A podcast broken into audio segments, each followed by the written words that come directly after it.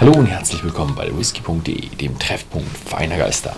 Heute habe ich mal wieder einen Starward Whisky auf dem Fass und es sieht so aus, als wäre die äh, australische Whisky-Industrie wieder angekommen, dass sie eine ja, vollständig aktive Brennerei mit gutem Whisky haben. Also es gab so Zeiten, da hatten sie eigentlich nur noch Altbestände, aber jetzt mit Starward haben sie wieder eine aktive Brennerei in Australien und mal sehen, vielleicht kommen da ja auch noch mehr.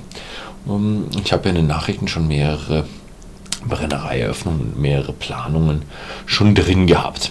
Diesmal haben wir den Starward Single Barrel und ja, der hat einen, also 2017, 2021, also wir kennen es, also Starward ist ja noch nicht so alt, deswegen kommen da eher Jüngere auf den Markt. Und es wird wahrscheinlich auch eher bei jüngeren Whiskys bleiben, denn ja, das ähm, Klima in Australien ist eher warm, würde ich mal sagen, und wechselhaft. Äh, und damit hat man sehr, sehr viel Interaktion mit dem Holz. Und der Whisky reift sehr, sehr schnell. Non-Chill Filter Bottled at Cask Strength. Sie sagen nichts über Färbung, aber ich gehe davon aus, dass er nicht gefärbt ist. Wenn man sich so anschaut, der ist richtig schön dunkel. Ähm, er ist in französischen Eich Rotweinfässern, also französische Eiche, in der vorher Rotwein gelagert wurde. Und das ist ein italienischer, nein, ein französischer Rotwein aus Barossa Valley, aus dem Barossa Valley. Ähm, warum ich gerade Italienisch gesagt habe, der Brennereigründer David Vital ist von italienischer Abstammung und der hat da, findet das auch sehr wichtig. Also der nimmt seine Abstammung sehr, sehr ernst. Oh, also hier das, die Flasche ist eine sehr schöne Flasche.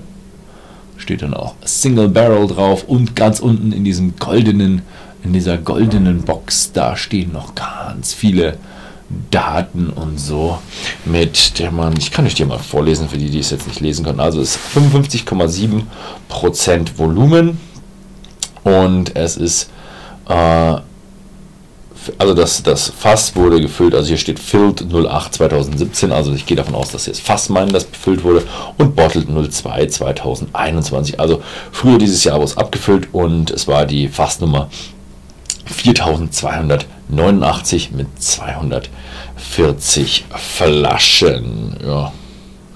Und es soll eher so ein, also hier hinten haben wir so Whisky Character Quiche, Apples, Jewel und Nutmeg. Also es klingt so ein bisschen so einem, der äh, würzig, fruchtig, süß ist. Also ja,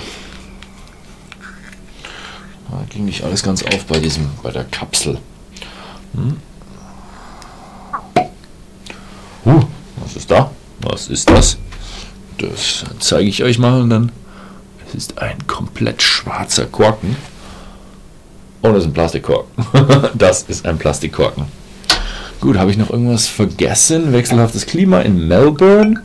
Also eine sehr additive Reifung. Ähm, ja, bei Starboard geht man auch hin und füllt die Fässer mit etwas niedrigerem Alkoholgehalt ab, weil man, äh, ja, was, was sagen Sie mit niedrigem Alkoholgehalt ab, um die Fruchtnoten und die Weintannine besonders aus dem Fass rauszukommen. Ich weiß jetzt leider nicht, ob die das generell so machen oder ob es hier bei dieser Flasche mh, hm, direkt um die Frucht und die Weintannine ging.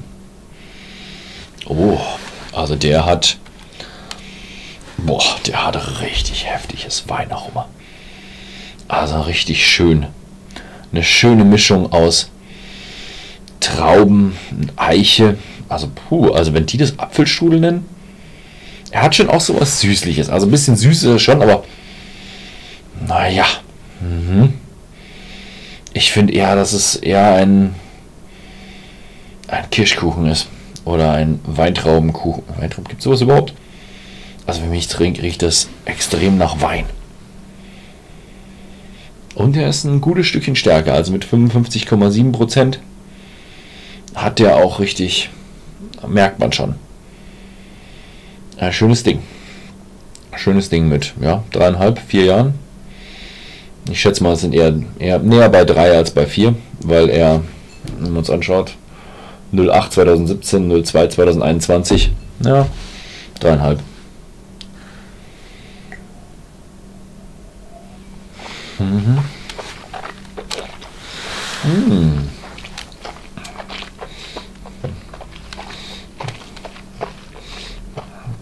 Oh. Mhm. Hätte ich jetzt ein bisschen anders erwartet. Ich hätte den fruchtiger erwartet. Mhm. Also im Geschmack kommt eher das, die Eiche durch. Ist aber schön. Also es hat, mhm, hat schon, ah gut, den Weincharakter hat man auch, aber es ist schon ein, ein schwerer Wein. Ein richtig schwerer Wein mit mh, schon getrockneten Früchten, dunklen Früchten und eben einer ganzen Menge Eiche und richtig schön so eine Mischung aus ja, zart bitter, geht schon fast in richtig bitter über. Aber dies, das ist kein, kein ekelhaftes Bitter, sondern richtig schönes, einladendes Bitter. Macht aber so den, den Mund, macht es schon ganz schön trocken. Also es ist einer dieser, dieser Whiskys, wo man so einen trockenen, pelziges Gefühl im Mund hat. Mmh. Mmh. Hatte ich aber schon länger nicht mehr. Finde ich richtig geil gerade. Hm. Ah, hm. Kennt ihr das? Mit so einem, wenn du so ein bisschen was pelziges, fluffiges auf der Zunge hast, weil du merkst, der hat so viel normalerweise Sherry-Einfluss. In dem Fall ist es Wei äh, Weinfass-Einfluss. Hm. So stark kann ich es vom Weinfluss bis jetzt noch nicht. Ich kann es immer, wenn jemand so krass mit Sherry aufgeladen ist, wenn so ein Whisky so richtig krass mit Sherry aufgeladen ist, dass es manchmal so pelzig wird. Aber bei dem hier ist es so eine schöne Mischung, weil es sich mit dem dem Bitteren so ein Stückchen vermischt. Deswegen ist es nicht so boah, boah, pelzig, sondern es ist hm, so, eine, so, eine, so eine kräftige Note, die sich überall auch mit Gefühl im Mund ausbreitet. Mhm.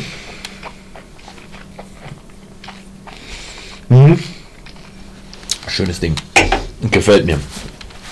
Boah. Aber er ist, er ist eine Geschmacksbombe.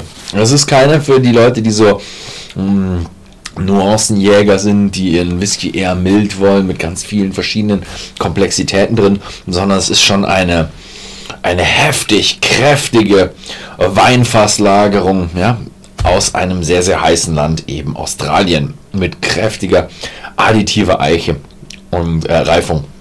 Und ja, man merkt auch, dass er nicht, nicht so alt ist. Er ist nicht so ein, so ein alter Runder, sondern er ist schon so da ist er. Also ein schönes Ding. Bin gespannt, was bei so einer Brennerei rauskommt, wenn die mal einen Siebenjährigen machen. Stelle ich mir eigentlich ein Stückchen überladen vor. Da bin ich gespannt, ob sie auch irgendwo mal ein paar sehr stark gebrauchte Fässer irgendwo verwendet haben, die dann normal rauskommen können. Bin gespannt. Also die Leute von Star Wars werden sicher da noch einiges auf Lager haben. Das war's bei mir. Äh, Wem es interessiert, wer da auf den Geschmack gekommen ist, schaut doch einfach mal bei whisky.de im Shop vorbei. Und ja, ansonsten vielen Dank fürs Zusehen und bis zum nächsten Mal.